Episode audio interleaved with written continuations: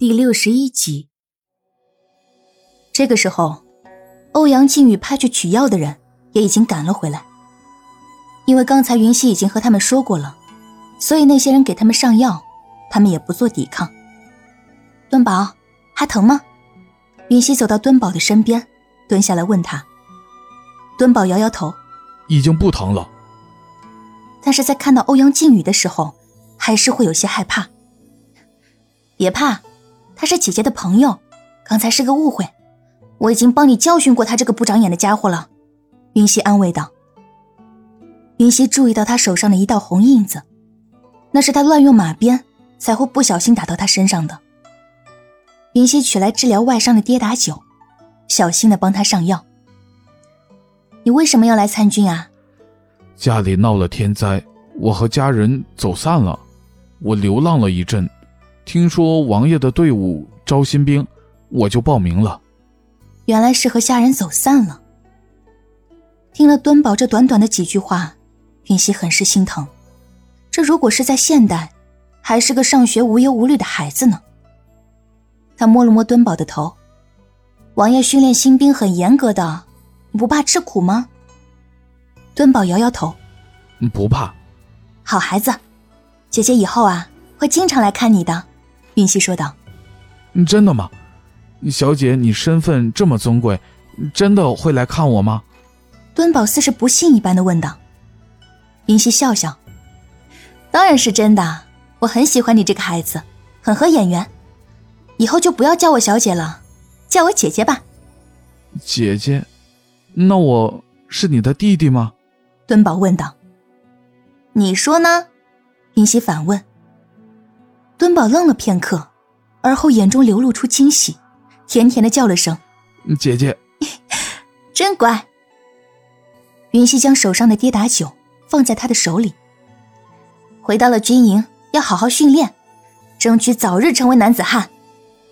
要是在训练的时候啊，不小心磕着碰着了，就用他自己抹。嗯。敦宝点了点头。欧阳靖宇蹲在他们的身旁。从他们俩的聊天中，他能感受到云溪对这个孩子真切的关怀。静静的聆听，这种感觉还挺奇妙的。在众将士的伤口被处理好之后，云溪将大家召集在了一起，小声的嘀咕了几句，而后他们就自行回军营了。至于说了什么，欧阳靖宇并不知道，因为他被云溪赶出了老远。即便是听力极佳，他也实在是听不出他们之间的对话。好了，走吧，去你的欧阳染房。”云溪说道。“好啊。”欧阳靖宇乐呵呵的说道。走到欧阳染房的时候，苏蓉儿和胡绿光已经到了。当苏蓉儿看到云溪和欧阳靖宇并肩走过来的时候，即便刚才胡绿光已经说过他们二人相识。他依旧很是惊讶。苏姐姐，你们已经到了呀？云溪走上前去说道：“刚到不久。”都别站在门口了，随本公子一起进去吧。欧阳靖宇恢复之前的语态，大步流星的率先走了进去。众人也随着欧阳靖宇的步伐走了进去。脚下是用大理石铺成的地砖，两旁种着整齐的杨柳。还有用白兰玉雕砌而成的一个个小的底座，里面养着一株株的睡莲。走进议事的大厅，红木的家具，上等的青花瓷茶具，鎏金的匾额，一切的一切都在证明着，这里的主人豪，很豪。这哪里是染房啊，简直就可以当做豪宅来住嘛！少庄主，我是锦绣绸庄的苏蓉儿。这是我此次想要的布匹清单。苏蓉儿将清单递给了欧阳靖宇。之前的几次，他都是交给这里的主事，但是既然此次少庄主亲自来了，那他自然是交给少庄主。欧阳靖宇看了一眼，将清单递给了身后的主事，去看看这批的云锦出来了没？出来了，就按苏姑娘清单上的数量，如数交给苏姑娘。不知苏姑娘是否要去看一下？苏蓉儿点点头，她正有此意。如此就劳烦少庄主了。老徐，带苏姑娘去看看。是。苏蓉儿去挑选丝绸，胡绿光自然是陪着的。他对这整个欧阳染坊都不放心，而云溪也决定跟过去看看，这么好的一个染坊，他的作坊究竟是什么样的？欧阳染坊不仅仅是一个染料坊，它也是一个产布坊。他的整个工作作坊分为三大块，左边一块用来养蚕织桑，不同种类的蚕放在不同的地方来养殖。中间一块用来染布。织出来的布匹会根据质量的不同，选用不同的染料浸泡，而它的右侧则是用来晒成品。右侧向阳，浸染过后的布匹会在最快的时间内得到最充足的阳光。现在正是作坊工作的时候，所有的人都各司其职，有条不紊地进行着自己的任务。在见到欧阳靖宇一行人之后，他们行完礼，便继续自己的工作。原来欧阳靖宇是不想来这工作坊的，但是既然云溪也要来看看，那他便也跟着来了。绕着作坊走了一圈，大约就走了三炷香的功夫。如此庞大的作坊，难怪会成为邺城最大的染料坊。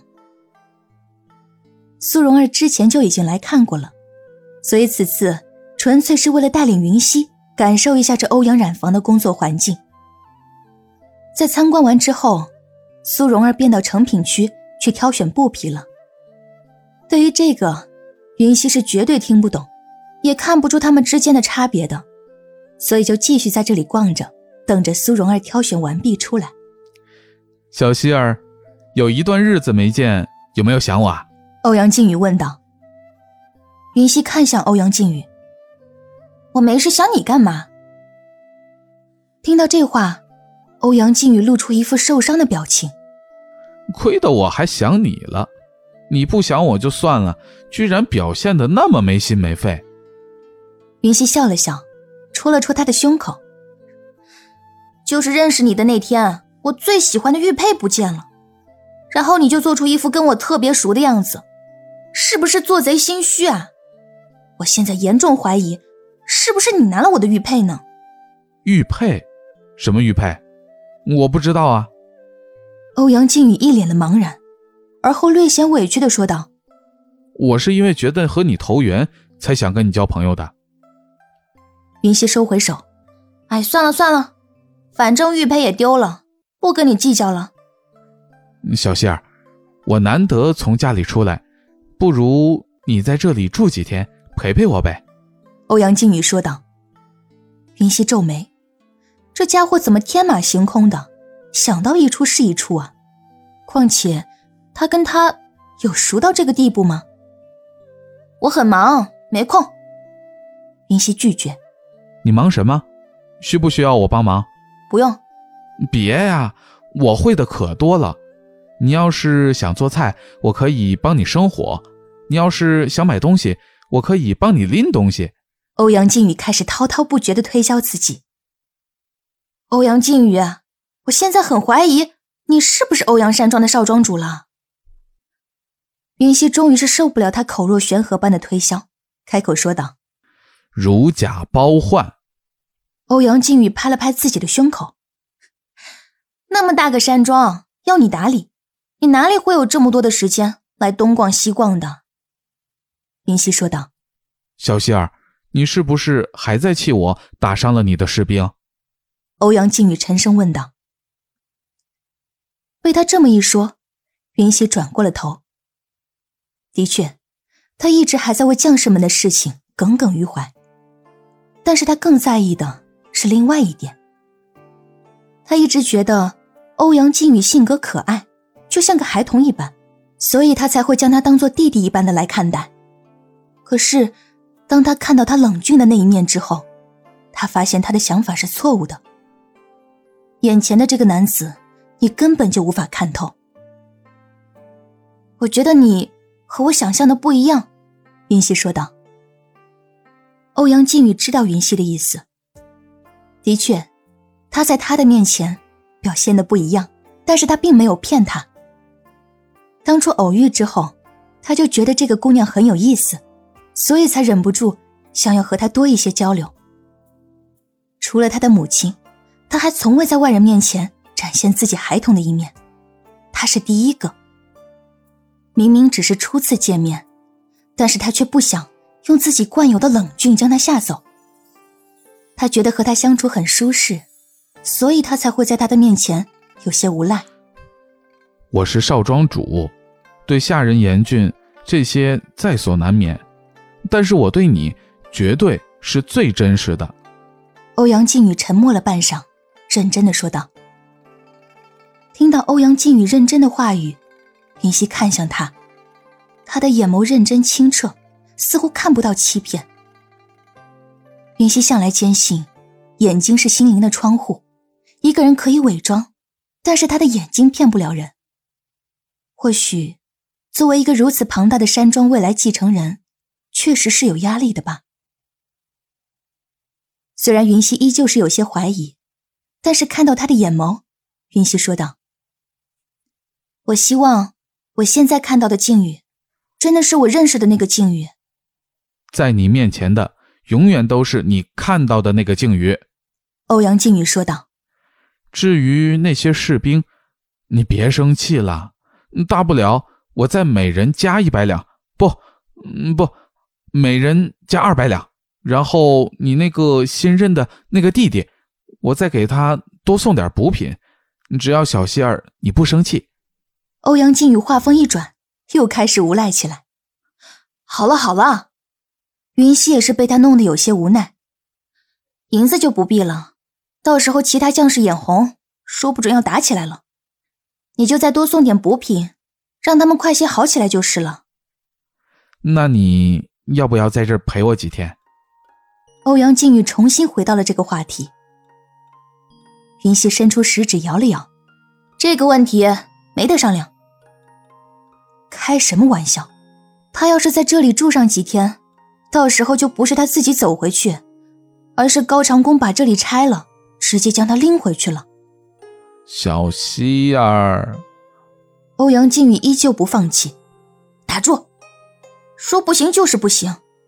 云溪坚决的说道。任凭欧阳靖宇如何说，云溪就是不同意。云溪，我们该走了。胡绿光一走出来，就看见欧阳靖宇围着云溪说话，而云溪也是笑意盈盈的，他这心里就不爽。听到胡绿光的声音，再见到他和苏蓉儿都已经走了出来，便走过去问道：“都选好了吗？”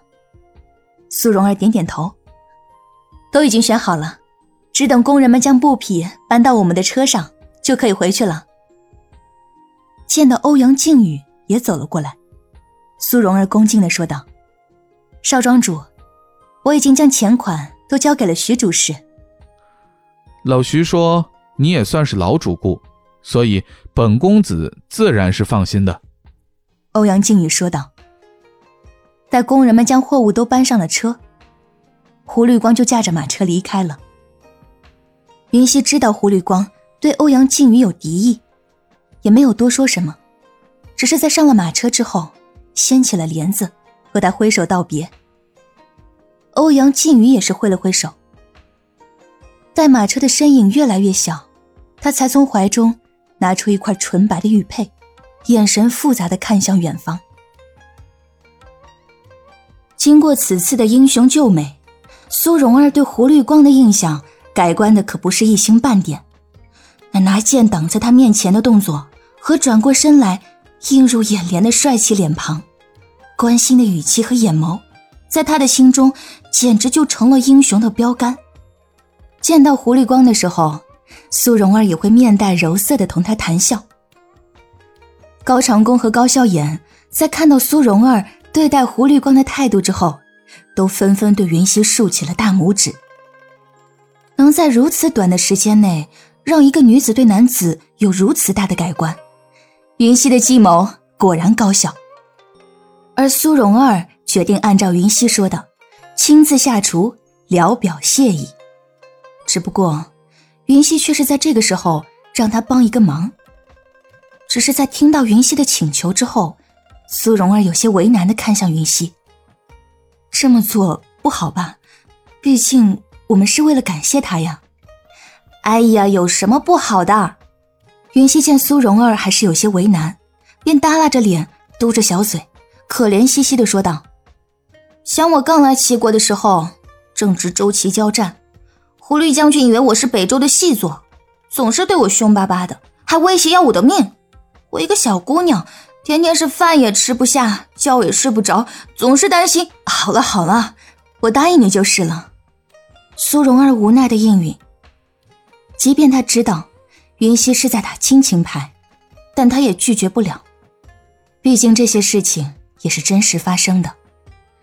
当他听到苏蓉儿要请他吃饭的时候，胡绿光兴奋了一整天。第二天，胡绿光准时到达了锦绣绸庄。